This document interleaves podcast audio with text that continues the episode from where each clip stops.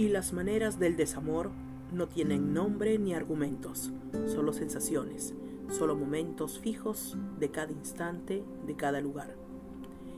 En las líneas del poema del desamor de María Mercedes Carranza. Días perdidos en oficios de la imaginación, como las cartas mentales al amanecer o el recuerdo preciso y casi cierto de encuentros en duerme vela que fueron con nadie. Los sueños, siempre los sueños. Qué sucia es la luz de esta hora, qué turbia la memoria de lo poco que queda. Y qué mezquino el inminente olvido.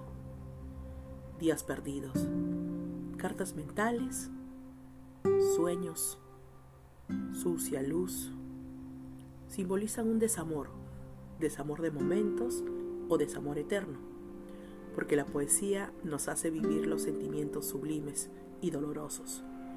Hoy compartimos algunos versos del poema del desamor.